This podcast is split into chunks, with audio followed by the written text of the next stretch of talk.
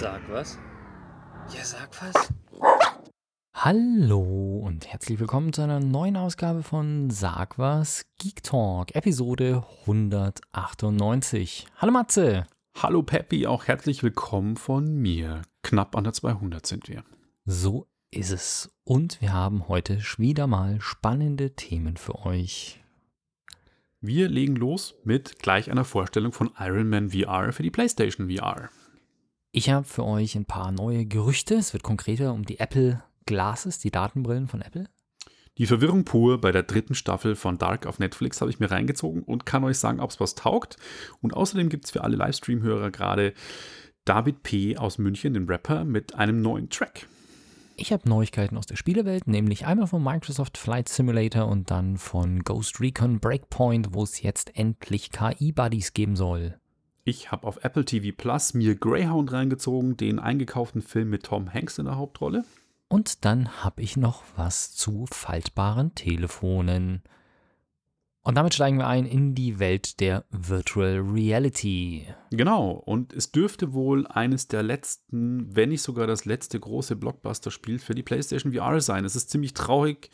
Die Ära der PlayStation 4 geht zu Ende, damit vielleicht auch der PlayStation VR. PlayStation 5 steht in den Startlöchern, die kommt ja im Herbst. Und jetzt, gerade die letzten Tage, kamen ja nochmal richtige Kracher raus. Das war einmal The Last of Us 2 und diese Woche The Ghost, Ghosts of Tsushima das Samurai-Spiel und jetzt kam noch für die PlayStation VR, oh, da hat der Peppi was fallen lassen, hoppla.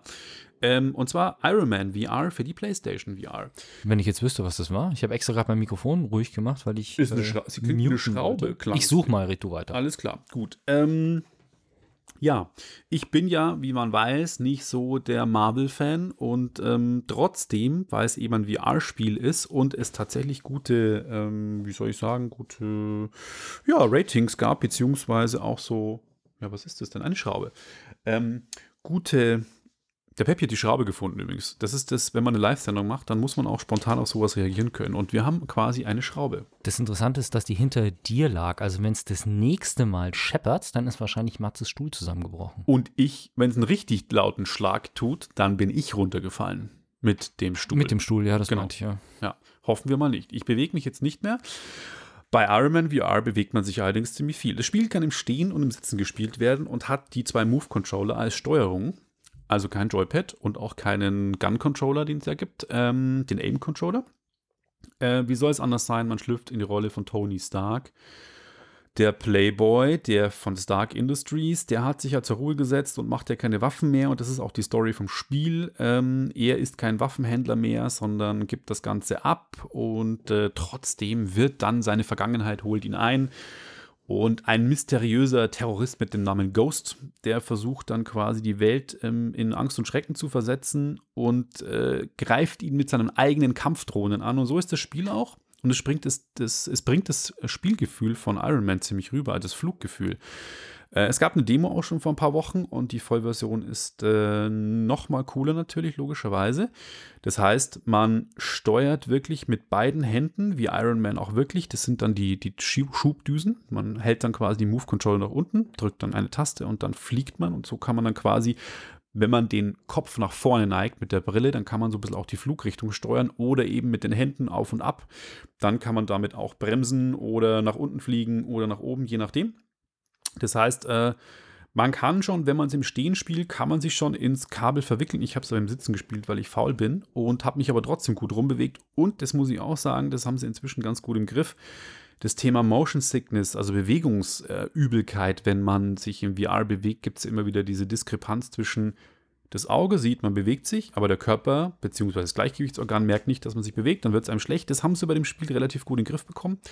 Und auch die, ähm, was bei der PlayStation VR immer so ein Thema ist, das Tracking der Controller und der Brille, dass es so manchmal so wackelt und nicht richtig erkannt wird, hatte ich überhaupt nicht die Probleme. Obwohl ich manchmal nicht die perfekte Belichtungssituation hatte, aber es funktioniert gut.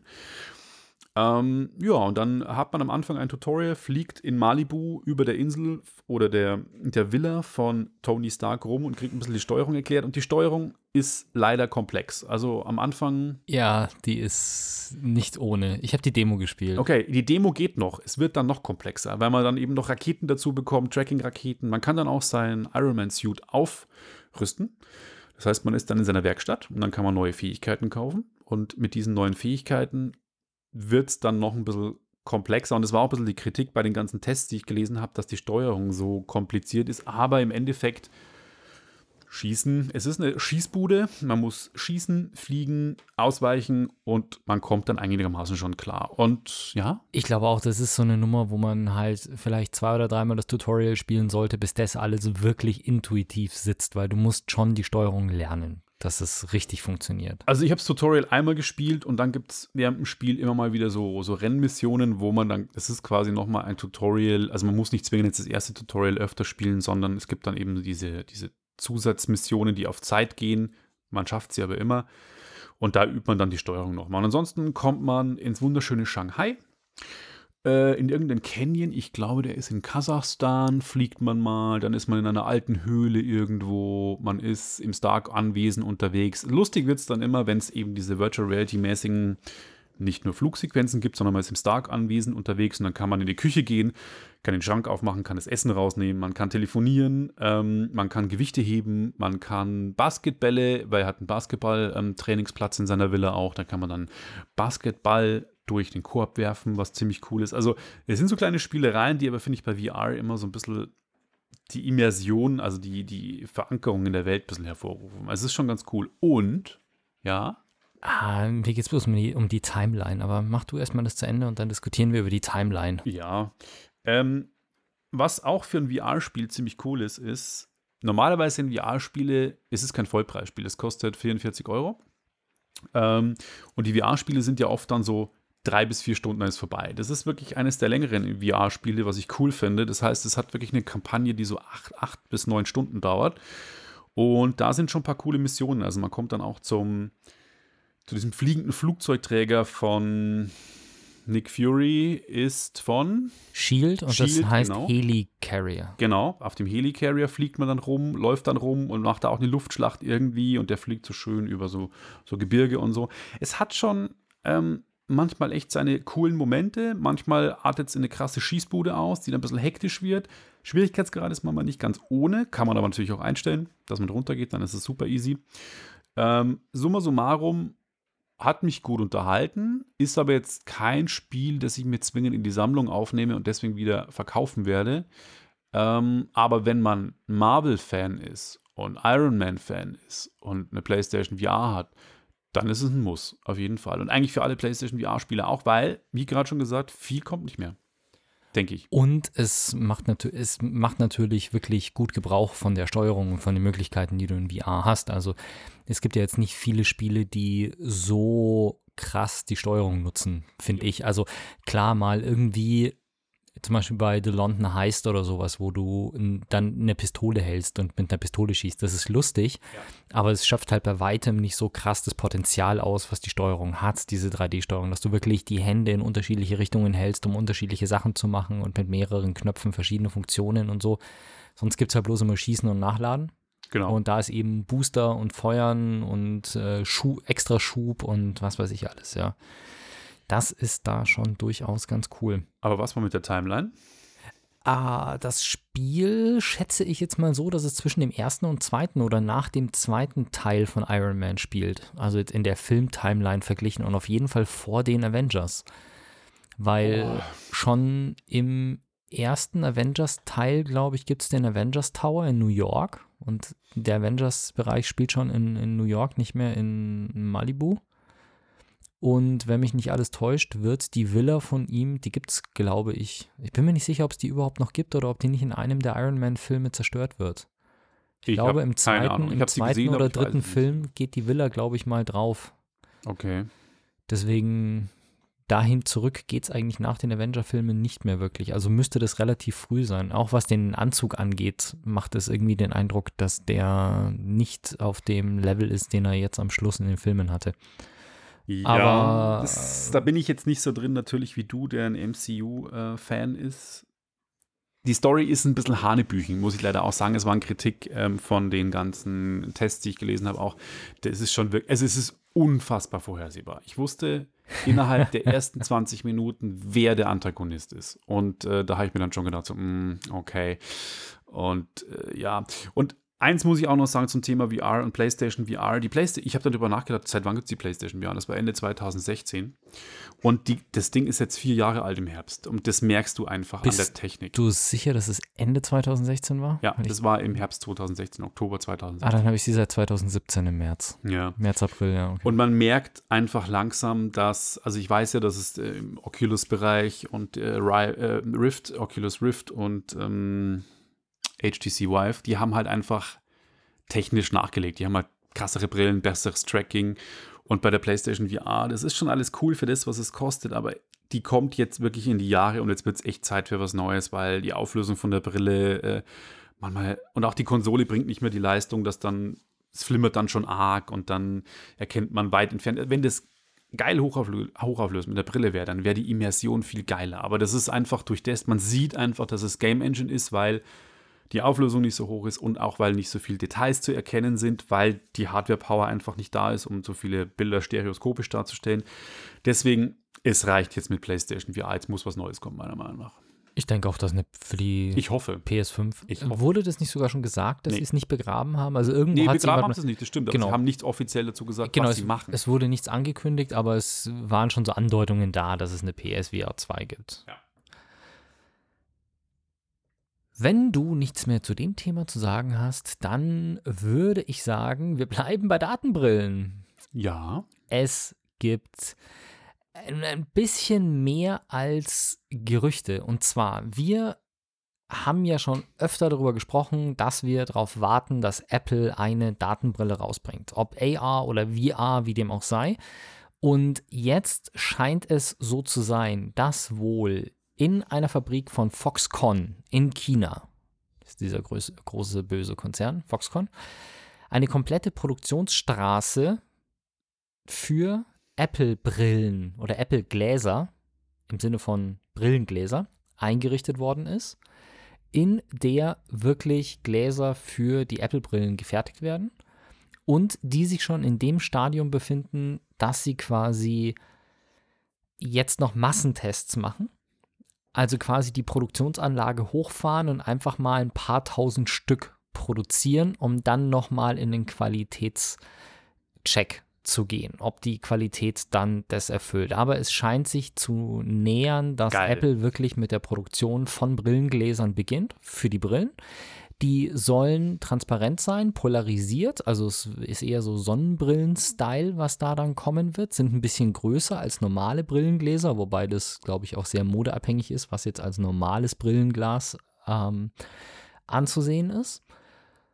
Und ja, eventuell, wenn alles so läuft, wie es da in dem Artikel beschrieben ist, dann könnte es 2021 tatsächlich dazu kommen, dass es eine AR-Brille von Apple gibt. Also eine Brille, die einfach eure Umgebung nochmal um Informationen erweitert. Apple scheint wohl auch nebenbei zu arbeiten an einer Virtual Reality Brille. Aber diese Augmented Reality Brille scheint wohl das zu sein, was als erstes auf den Markt kommt. Und ja, dann eventuell 2021. Also die Zeichen stehen wohl ganz gut, dass da jetzt Produktionskapazitäten hochgefahren werden. Und das würde ja bedeuten, dass es wirklich in absehbarer Zeit soweit ist. da bin ich echt gespannt. Also da bin ich wirklich gespannt. Wenn Apple sowas auf den Markt bringt, ist es ja meistens relativ ausgereift. Ja. Und dann ist es der Startschuss vielleicht für viele andere Hersteller auch, auch nachzuziehen mit geilen Datenbrillen. Und das Ja, es geil. gibt ja schon die ein oder andere Datenbrille, aber es ist halt wie immer, wenn es Apple auf den Markt bringt, dann ist es wie auch innerhalb von sechs Monaten das meistverkaufte Teil. Es war ja bei den kabellosen Kopfhörern genau das gleiche. Also die Earbuds, AirPods oder wie sie heißen, sind ja nicht die einzigen und nicht die ersten und wahrscheinlich auch nicht die besten, aber trotz alledem die meistverkauftesten. Ja, bei Smartwatch auch so, da waren sie auch nicht die ersten, aber trotzdem haben sie gut, gut verkauft. Auf jeden Fall. Ja, ich bin gespannt und ich bin froh, dass es eine Augmented Reality Brille ist, weil das ist nämlich das, was ich am, am ehesten gerne hätte. Also ich hätte gerne eine geile, mit vernünftigem Akku funktionierende Augmented Reality Brille, die im Alltag einfach dabei hilft, dass man nicht immer aufs Handy gucken muss, um zu sehen, was passiert. Und da bin ich mal sehr gespannt, ob Apple da was äh, auf den Markt bringt. Und vor allem, wie dann der Rest drauf reagiert, weil es sind ein paar Sachen, die interessant sind, aber es ist noch nichts, wo ich wirklich sagen würde, ja, geil, die, ich meine, ich habe ja letztes Mal eine vorgestellt, die es werden könnte, aber die ist auch noch nicht auf dem Markt. Ja, also es gäbe noch nicht mal irgendetwas, was ich als Early Adopter in der Richtung kaufen könnte. Jetzt habe ich zwar auch kein iPhone, aber naja, wir werden sehen. Dauert ja noch ein bisschen. Ich habe festgestellt, wir sind beide sehr verwirrt und zwar so verwirrt, dass es das sogar in den Sendungstitel Verwirrung und Games, äh, Gaming Galore geschafft hat. Mhm. Aber du hast das Thema eingetragen, ich lasse dir den Vortritt. Ach, hast du auch die dritte Staffel Dark geguckt? Ich hatte mir das in mein, ich mache meine Vorbereitung ja mit Evernote und ich hatte mir bei Evernote, normal speichere ich immer die Sachen aus Google News oder sowas raus und ich hatte mir da manuell eine Notiz angelegt, die hieß als Überschrift Dark Staffel 3 und Inhalt war einfach nur What the fuck? Ja. Das fasst die Staffel 3 für mich ziemlich zusammen, ja.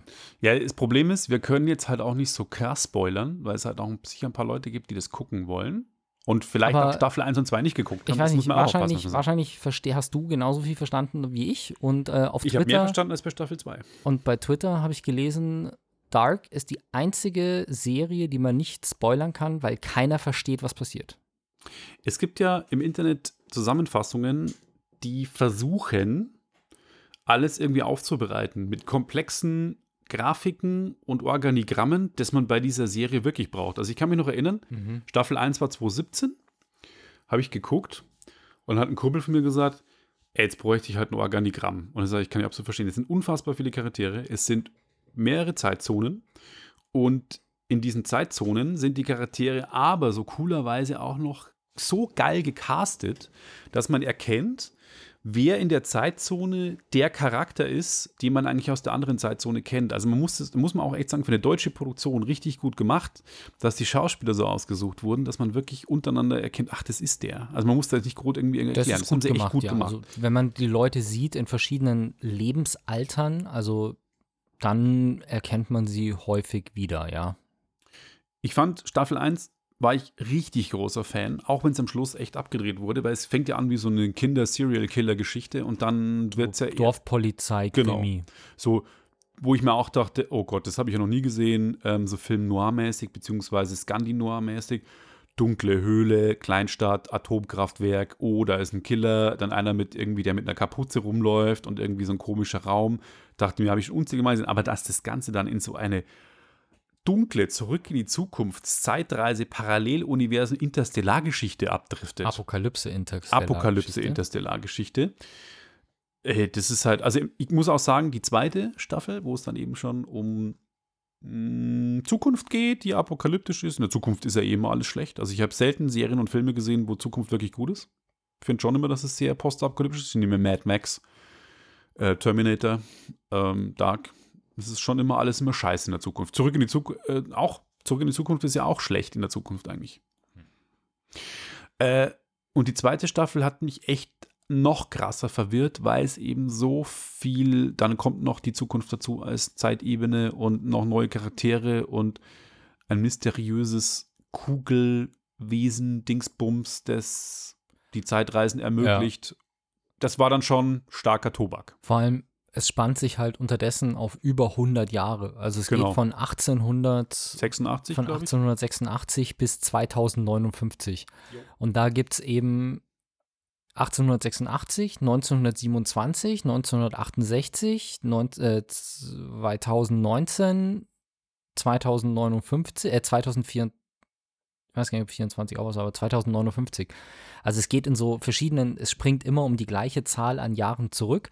Das heißt, wir haben fünf oder sechs verschiedene Zeiten, in denen Handlung passiert. Ja.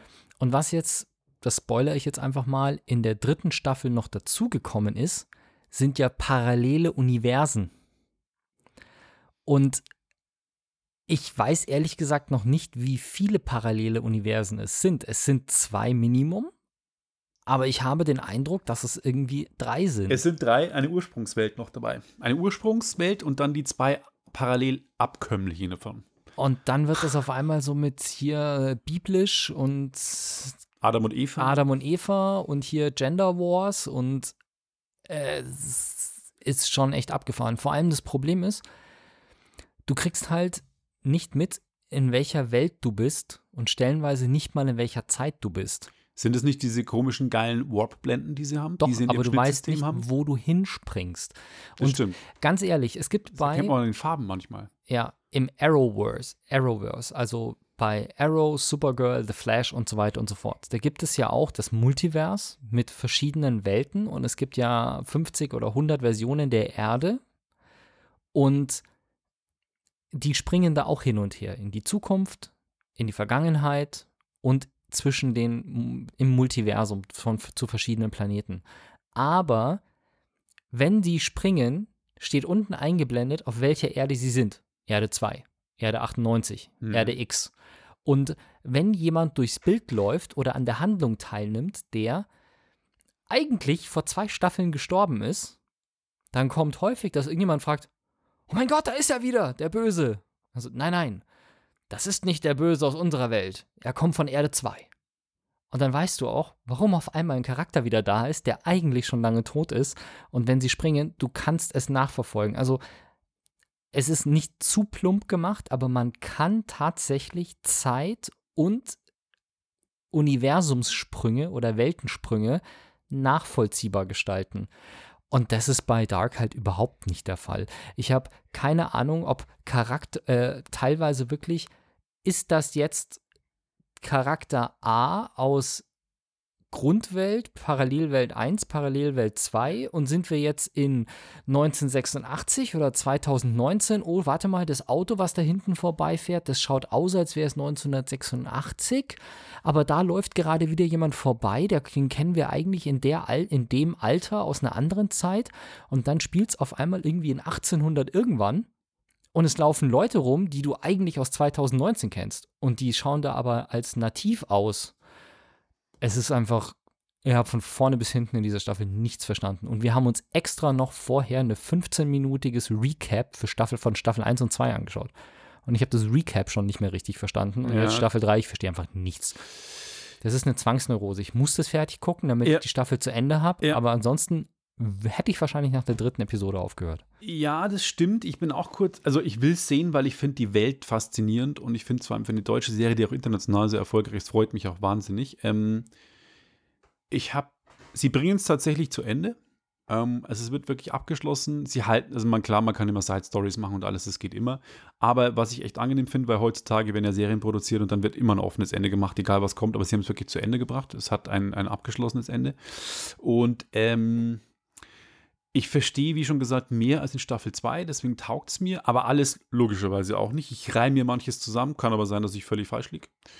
Und ähm, ich interpretiere viel, aber ich versuche mich zu berieseln zu lassen. Das Problem ist, ich gucke manchmal nicht eine Folge am Stück und schaue, sondern ich höre dann mittendrin in der Folge auf, gucke dann die zweite Hälfte der Folge an und fange dann mit einer nächsten Folge an und höre dann wieder auf. Also bei mir ist das quasi so fließend. Bei mir ist nicht eine der Vor- und Abspann des Beendigung eines, eines Anschauens, aber ja, also da ist schon sehr komplex, was abgegeben wird, aber trotzdem sehenswert. Ich kann es nur empfehlen. Also bei den meisten Serien, die wir gucken, wenn ich jetzt, keine Ahnung, mein Getränk leer ist und ich gehe in die Küche, um mir was Neues zu holen, dann, wenn ich wieder zurück Ja, bin, ja. dann ist normalerweise, kann ich mit der Handlung weiter nachfolgen.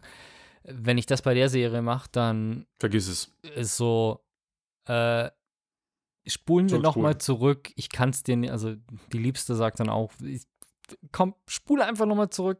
Da war gerade wieder so viel Blabla in der Zeit. Also, Man muss seine volle Aufmerksamkeit äh, dabei haben, weil man kann sich nicht so krass berieseln lassen. Das ist, finde ich, auch ein bisschen schade an der Serie. Das ist halt ja, so viel. und wie gesagt, es ist einfach, ich weiß nicht, ob es an mir liegt, aber ich bin zumindest nicht der Einzige. Also ich glaube, es gibt bei, bei dieser Staffel oder bei dieser Serie so viele verwirrte Menschen wie selten bei einer Serie. jo. Und es ist ja jetzt auch nicht meine erste Zeitreiseserie. Also ich meine, ich gucke gerne Doctor Who, der die Avengers haben im letzten Teil eine schöne Zeitreise-Interpretation gehabt. Eben das Arrowverse spielt damit. Äh, und ich komme eigentlich mit Zeitreisen immer relativ gut hin, aber da. Nee. würde ich mir nicht nochmal anschauen, um es zu verstehen, weil ich hatte auch schon die Diskussion, ja, dann guckst dir halt nochmal an, um nochmal das sacken zu lassen, muss ich einfach sagen, nein. Also das tue ich mir nicht an, dass ich mir die dritte Staffel nochmal angucke. Kann man machen, es ist geil produziert, es schaut super geil aus, wie du sagst, sie haben echt, das, der Cast ist gigantisch, wie sie die Leute darstellen, aber es ist nichts nix für mich. Was ich besonders lustig finde, sind dann so die Unterschiede, wo du dann teilweise nur an Äußerlichkeiten von einzelnen Personen siehst, in welcher Welt du gerade bist.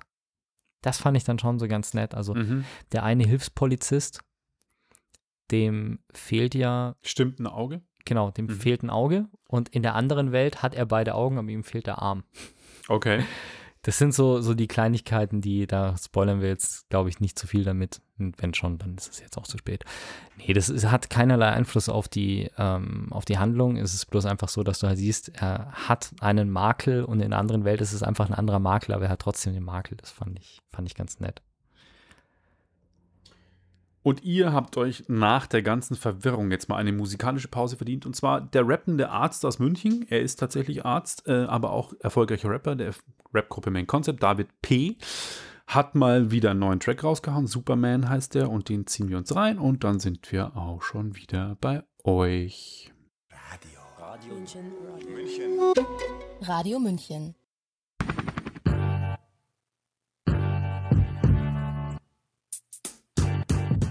Und da sind wir wieder. Richtig, aus rechtlichen Gründen leider nur im Livestream der neue Track von David P., dem Rapper aus München. Superman, der macht ja nicht mehr so viel, weil er sich, glaube ich, eher um seine Familie und seine Arztpraxis kümmert. Aber immer wieder gut, wenn er was macht. Ich habe in den Show Notes auch das Video verlinkt für alle, die es jetzt nicht live mithören konnten. Genau, ihr könnt also einfach in eure Podcast-App mal kurz reingucken und dort auf den Link klicken, da sollte er drin sein. Oder ihr besucht uns auf sagwas.com und schaut danach, wenn ihr mit der Episode fertig seid. Und so kommen wir von Filmen, Musik und Virtual Reality zu Spielen. Ich habe, warum habe ich eigentlich die Spielethemen? Naja, egal. Wundert mich auch, aber ich hatte schon Spielethema heute. Es gibt gleich zwei Neuigkeiten, die für mich interessant sind. Und zum war zum einen, ich bin ja seit langer, langer Zeit immer wieder damit konfrontiert, mit diesem komischen, wie heißt es, Xbox, Xbox-Dings da. Game Pass? Es gibt noch so eine andere Konsole außer der von Sony. Ach so, Ja. Xbox One. Das war zynisch jetzt. Okay. Ja. Ich seit ich hatte die PlayStation 1, ich hatte die PlayStation 3, die PlayStation 4, ich habe nie mit dem Gedanken gespielt, mir eine Xbox zu holen. Nie. ähm, früher habe ich am PC gespielt und jetzt ist aber der Punkt, wo ich sage, vielleicht sollte ich mir doch mal eine Xbox holen und zwar nur wegen einem einzigen Spiel. Ich habe die ganzen Previews vom Flight Simulator gesehen und das ist ja ein Microsoft Exclusive Titel. Das heißt, ich mit meinem Mac und meiner PS4 werde nicht in den Genuss kommen, den spielen zu können. Und da bin ich fast schon eben versucht, nur wegen diesem Spiel der Xbox mal eine Chance zu geben. Und es kamen brillante Previews wirklich. Also die Flugzeuge, die ganze Physik, die dahinter steckt, die Detailgenauigkeit, also wirklich die Späße, dass die 3D-Daten aus Bing Maps zur Hand genommen werden, um daraus Städte zu rendern. Dass du mit, wenn du online spielst mit Cloud-Anbindung, die Azure Cloud tatsächlich in einem Wald jedes fucking Blatt an den Bäumen rendert und du das dann quasi downloadest, wenn du drüber fliegst.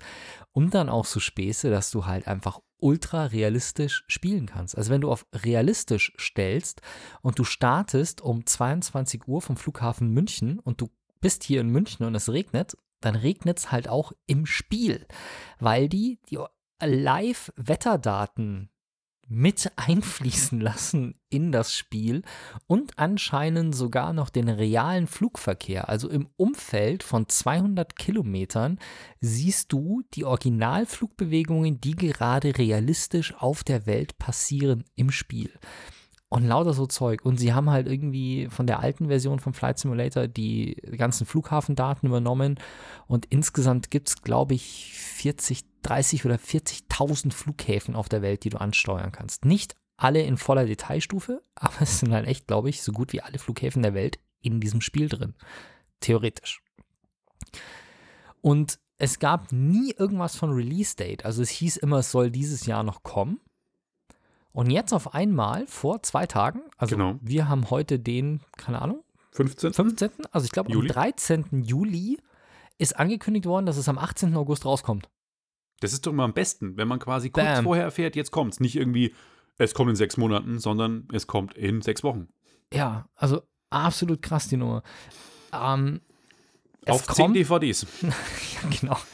Es kommt als erstes mal nur für den, für den PC und es kommt in drei verschiedenen Versionen und zwar Standard, Deluxe und Premium zu jeweils unterschiedlichen Preisen natürlich. Und ihr bekommt in unterschiedliche Sachen. Also es ist halt quasi, es sind verschiedene Flughäfen dabei. Also in der, in der Standard-Edition kriegt ihr 30 Flughäfen, Deluxe 35 und Premium 40. Und zum Beispiel so Sachen wie äh, der Frankfurt Airport, Heathrow, San Francisco und was ist noch interessant, Dubai International, das sind vier Flughäfen, die es nur in der Premium-Version gibt. Dann Chicago O'Hare, Cape Town, Kairo und Amsterdam gibt es nur in der Deluxe-Version und in der Standard-Version sind dann halt 30 andere Flughäfen dabei, unter anderem Innsbruck, Los, äh, Los Angeles International, Newark, John F. Kennedy, New York, schau mal, Paro International Airport in Bhutan. Ah, ist die Frage, ist das in Bhutan? Ist das dieser ultra kurz? Ist das dieser Himalaya Airport? Der Mount Everest Airport? Ist das der nee, Paro? Bhutan glaube ich nicht, dass es der ist. Ich glaube, Bhutan. Ah, stopp, Bhutan ist nicht gerne. Ja. In Ecuador ist einer dabei, Brasilien. Also sind schon, ja, 30 Stück dabei. Ich schaue gerade, ob es München, ob ich München finde auf Anhieb. Nee. Wie auch immer. Flugzeuge gibt es dann halt auch für verschiedenste. Also der A320 Neo zum Beispiel, den könnt ihr mit allem fliegen. Die 747 könnt ihr auch in allen Versionen fliegen.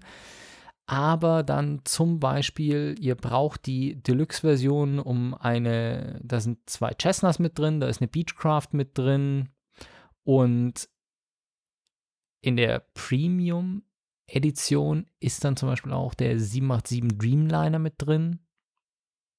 Das ist, glaube ich, so das Hauptkaufargument. Wenn du Dreamliner fliegen willst, musst du das da haben. Ein A380 sehe ich momentan gar nicht. Also der scheint zum Start nicht dabei zu sein. Aber da kommen wir jetzt natürlich zu einem wichtigen Punkt.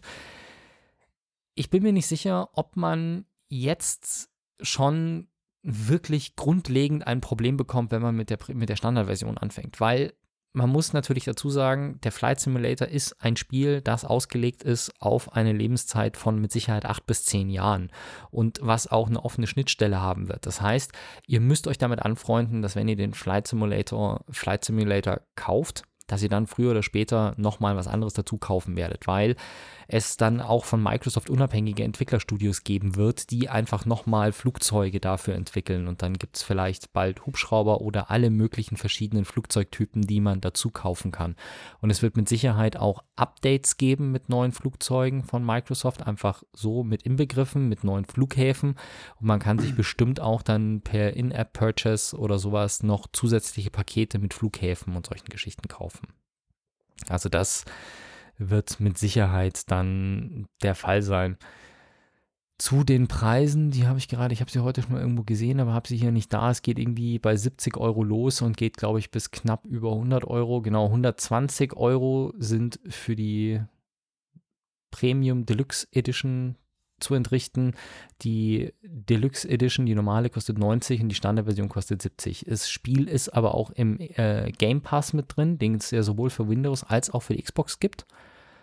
Wenn mich nicht alles täuscht. Also wer den hat, Ja. kann es dann direkt zum Start spielen. Allerdings ist das dann die Standard-Edition, die im Game Pass enthalten ist. Das heißt, ihr müsst euch dann im Zweifelsfall ähm, ja, nochmal was dazu kaufen, wenn ihr wirklich äh, mehr wollt, größer werden wollt. Aber ich glaube, man kann auch so am Anfang erstmal Spaß haben, weil das Wichtige ist, glaube ich, dass man große Flieger dabei hat, dass man kleine Flieger dabei hat. Und ich bin jetzt nicht der größte Flugzeugexperte, aber die 747 ist schon mal ein sehr großes Flugzeug. Der A320 ist auch so ein Standardflieger.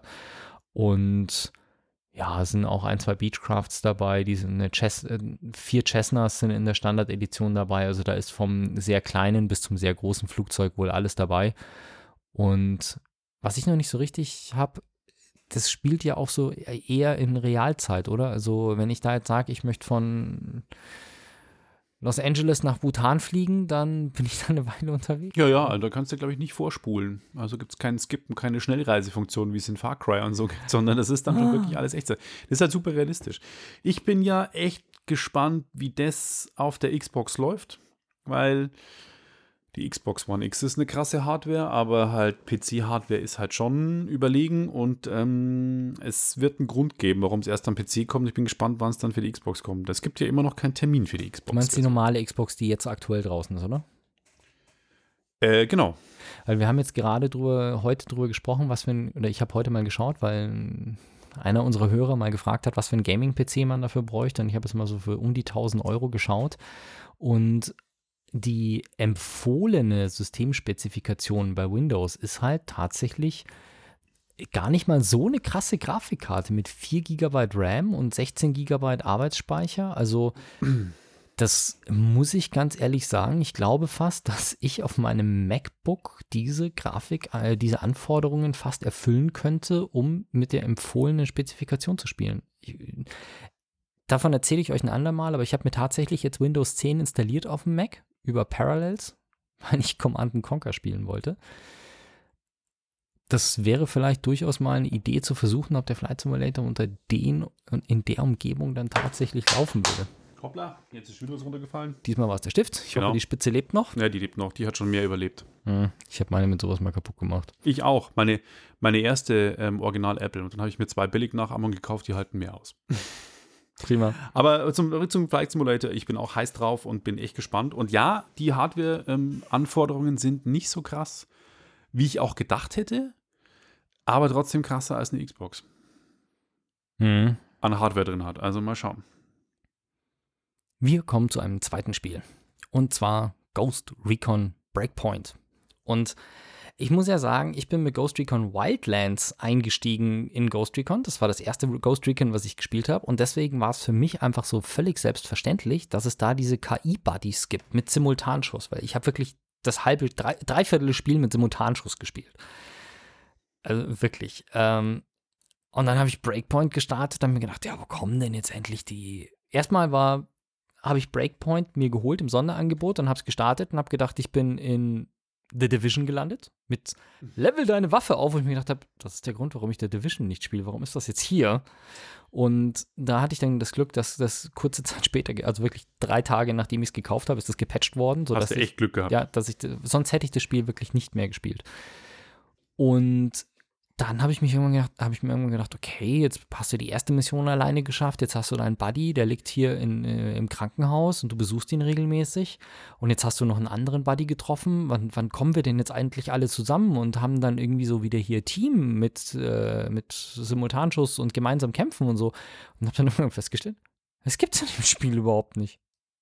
Du hast keine Teamkameraden, du spielst alles alleine und das war halt echt enttäuschend.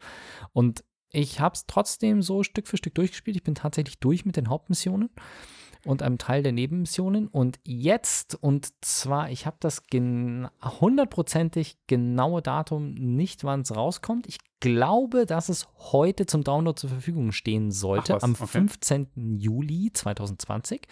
Das heißt, wenn ihr das spielt und oder beziehungsweise wenn ihr das hier hört, dann sollte es bei Ghost Recon eigentlich schon das Update geben. Also wenn ihr das Spiel habt und ihr habt das aus irgendeinem Grund beiseite gelegt, ich kann euch sagen, erstens, ihr müsst nicht mehr den Scheiß mit dem Leveling machen, falls ihr es noch nicht mitbekommen habt. Ihr könnt euch einfach jetzt eine Waffe schnappen und mit ihr rumballern und die ist immer gleich stark, egal welcher Gegner kommt. Sie richtet immer den gleichen Schaden an und es sind nicht Waffen und Gegner in irgendwelchen unterschiedlichen Leveln. Und es sollten theoretisch jetzt auch KI-Buddies zur Verfügung stehen, bei denen man sogar jetzt noch mehr machen kann als vorher, weil in Ghost Recon Wildlands hatte man ja einfach die Buddies und musste sie nehmen, wie sie sind.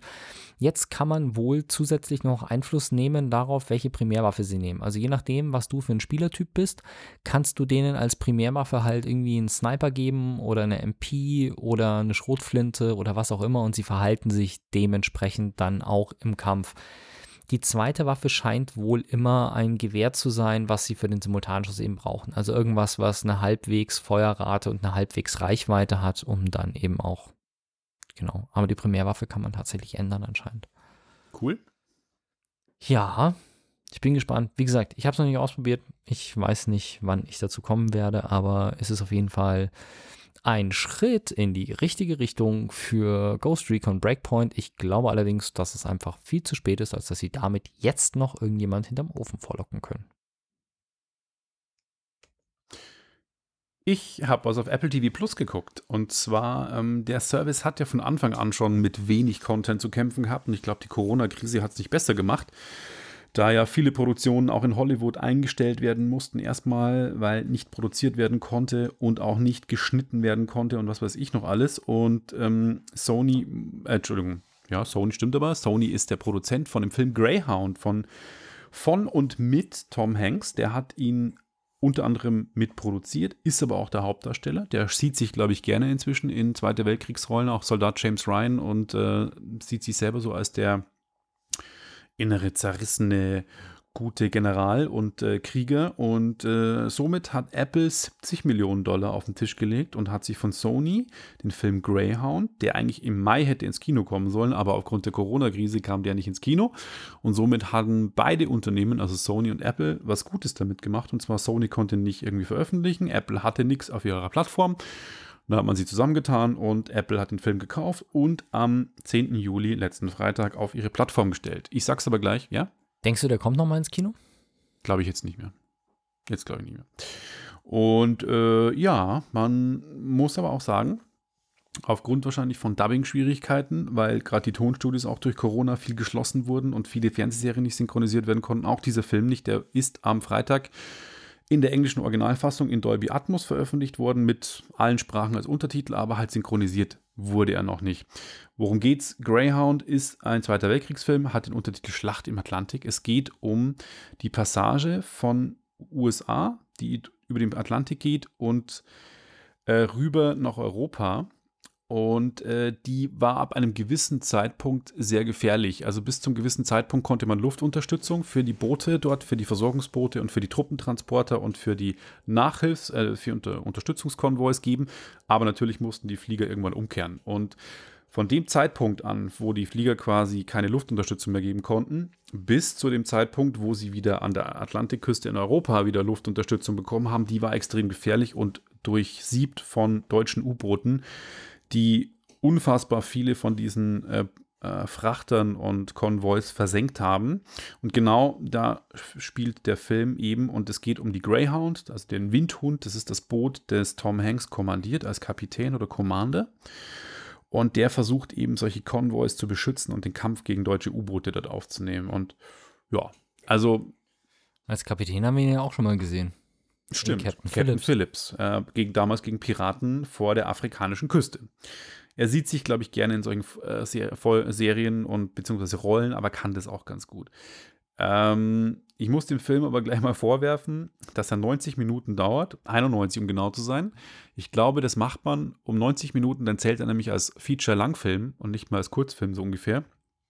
Und er hat halt.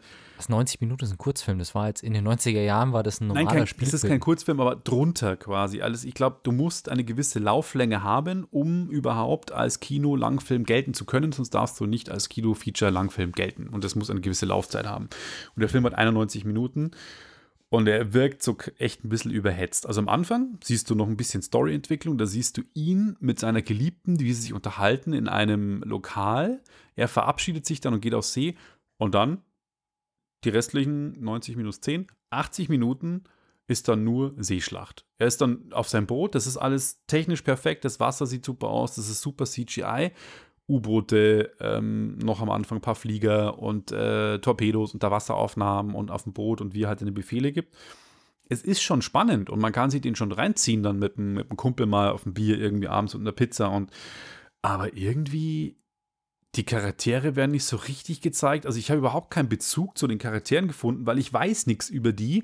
Und natürlich ist es hart, das Leben im Atlantik und es geht auf und ab und dann sind so feindliche U-Boote und die Deutschen sind sowieso die bösesten und die sind, haben dann so fiese Funksprüche abgesetzt und bringen alle um.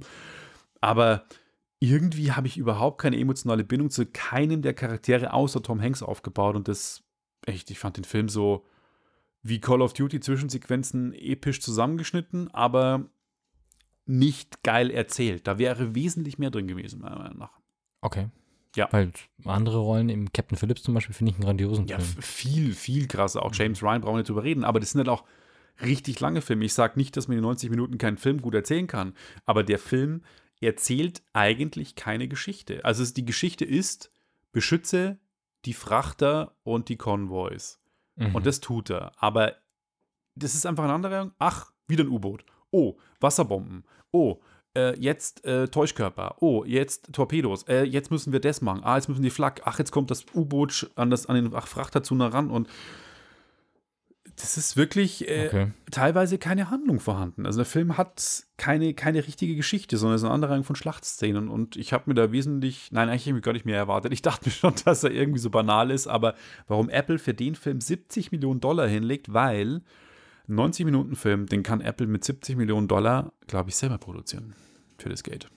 Die Frage ist jetzt eine andere, die mir gerade auf die Zunge brennt. Und zwar, gab es diesen U-Boot-Krieg überhaupt über den ganzen Atlantik? Ich hätte, jetzt- hättest du mich jetzt gefragt, hätte ich gesagt, U-Boot-Krieg der Deutschen war hauptsächlich hier so Ärmelkanal und vor der Küste Englands, wo sie das Ganze abgefangen haben. Aber dass die jetzt bis quasi rüber nach Amerika mit den U-Booten Krieg geführt haben, das mag sein. Das ist mir jetzt Also ich würde mal nicht neu. sagen, jetzt wahrscheinlich vor der Küste von, von, von New York. Ja, da nicht, da wird kein U-Boot gewesen sein, auch wenn es uns das Boot warm machen, äh, das Boot, die Serie in der zweiten Staffel ähm, weiß machen will. Aber ähm, es basiert übrigens auf dem Roman Der gute Hirte, The Good Shepherd.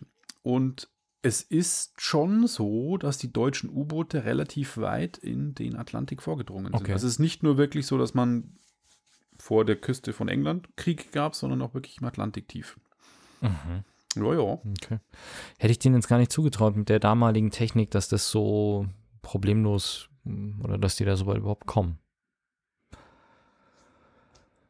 Ja, ich habe den Eindruck, heute haben wir eine etwas kürzere Sendung, weil mein letztes Thema ist jetzt auch nicht mehr so umfangreich, Ach, so wenn du nichts mehr hast. Wie lange zu- sind wir denn? Wir haben jetzt so ungefähr 45 Minuten bisher nur. Ach ja. Ah ja, haben wir mal was. Gibt's noch was zum Greyhound? Nö, das war's. Wer hat schon gerne Falten? Naja, können ja sexy wirken. Mhm. George Clooney. Wer faltet schon gerne sein Smartphone?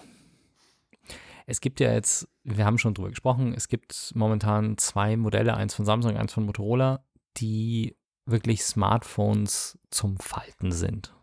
Von Samsung faltet man, glaube ich, eher an einer vertikalen Faltung und das von das Razer von Motorola faltet man an einer horizontalen Linie quasi von oben nach unten, das andere von links nach rechts. Und jetzt ist es aber so, dass da jemand auf eine neue Idee gekommen ist, und zwar LG. Die haben gesagt, ja, unseres, unser neues Smartphone, momentan bekannt unter dem Namen Project B, wird man auch in der Größe verändern können, aber nicht durch Falten, sondern durch Aufrollen. Also LG, Aufrollen. LG arbeitet an dem Rollphone. Neben dem Smartphone und dem Faltphone gibt es dann auch noch das Rollphone. Ja, ich habe keine Bilder dazu gesehen. Es hieß bloß, sie arbeiten an einem Telefon, das man aufrollen kann. Und ich stelle es mir irgendwie lustig vor, weil, also rein äh, physikalisch und anatomisch muss ich ganz ehrlich sagen, dass, ich weiß nicht, das mag bei Frauen anders sein, aber die meisten Männer, die ich kenne, tun ein Telefon meistens in die Hosentasche. Und zwar meistens in eine der vorderen Hosentaschen. Bei Frauen sehe ich es auch teilweise in der Gesäßtasche oder halt dann in der Handtasche. Aber viele Leute tragen ihr Smartphone in einer der vorderen Hosentaschen. Und die Sache ist halt jetzt einfach, dass die Form des Oberschenkels halt in gewisser Form so halbwegs der Form entspricht, die ein Telefon hat. Also es ist halt relativ flach und das schiebe ich in die Tasche und dann ist es da drin und dann ist gut. Und das Telefon ist schön flach und dann habe ich halt Oberschenkel, Stoff, Telefon, Stoff. Wenn ich mir jetzt vorstelle, dass mein Telefon genauso breit bleibt, dafür viel kürzer wird, aber dicker.